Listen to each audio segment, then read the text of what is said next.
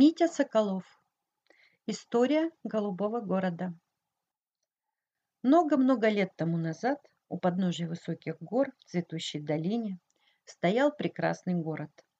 Овладел этим городом дракон, который ненавидел голубой цвет. Всем людям в городе он запресил носить голубую одежду и есть из голубой посуды. Он отобрал у них все голубые флажки и игрушки. За самое маленькое голубое пятнышко каждому жителю грозило изгнание. Даже голуби, самые обыкновенные, серые голуби, были выгнаны из города только за название. Однажды ночью дракону приснилось, что весь город стал голубым. Даже дрова и деревья были почему-то голубыми. Даже его дворец и звезда на нем, и все стены, и потолки были голубыми-голубыми. Дракон вскочил испуганный. Когда он понял, что это был всего только его сон, он пришел в бешенство. Он вылетел из дворца на рассвете. Облетев город три раза, он увидел в парке голубую скамейку. Он проглотил ее вместе с аллеей и ринулся в лес. В темном росистом лесу расцвели голубые цветы. Он затоптал их. Его ярость все время росла. Он полетел в горы и стал лазить по кручам и пещерам. В одной из пещер дракон увидел голубые камни. В бешенстве он принялся колотить своим хвостом по скале, так что голубые камни полетели во все стороны. И вскоре скала рухнула прямо на дракона. Полузадушенный дракон выбрался из-под развалин. В тот день он не мог говорить, а только рычал.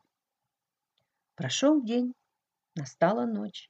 А на следующее утро во дворец к дракону прибежал гонец и закричал.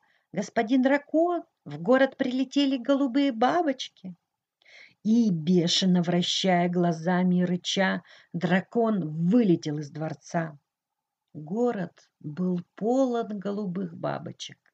Он принялся глотать их, но их было очень много, они были везде, и вместе с ними яростный дракон стал глотать дома и деревья, и людей, и булыжники из мостовой.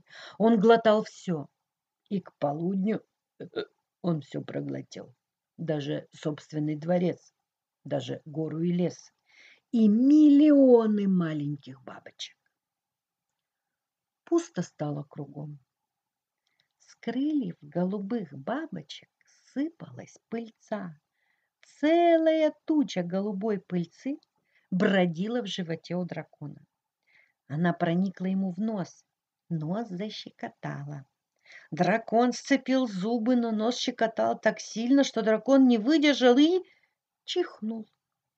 И тогда еще больше пыльцы набилась ему в нос, и он чихнул ужасно сильно, и еще, и еще, и с каждым чихом из его рта вылетали проглоченные им люди, и дома, и деревья, и булыжники, и все они были голубые. Из-за налипшей на них голубой пыльцы. И все вставали на свои места, а дракон чихал и уменьшался. Когда он вычихал последнего человека и последнюю бабочку, он превратился в стрекозу. Еще и сейчас в голубом городе, где все и все голубое, летают маленькие черные стрекозы, потомки дракона. И все это время над городом и над всей землей висело голубое небо. Бедный дракон он так и не узнал об этом.